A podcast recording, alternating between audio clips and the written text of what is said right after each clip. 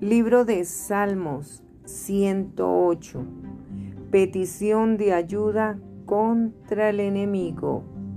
Cántico, Salmo de David. Mi corazón está dispuesto, oh Dios. Cantaré y entonaré salmos. Esta es mi gloria. Despiértate, salterio y arpa. Despertaré al alba te alabaré, oh Jehová, entre los pueblos. A ti cantaré salmos entre las naciones, porque más grande que los cielos es tu misericordia, y hasta los cielos tu verdad.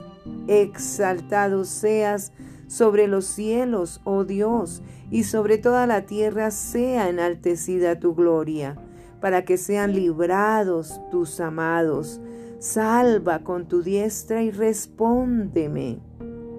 Dios ha dicho en su santuario, yo me alegraré, repartiré a Siquem y mediré el valle de Sucot.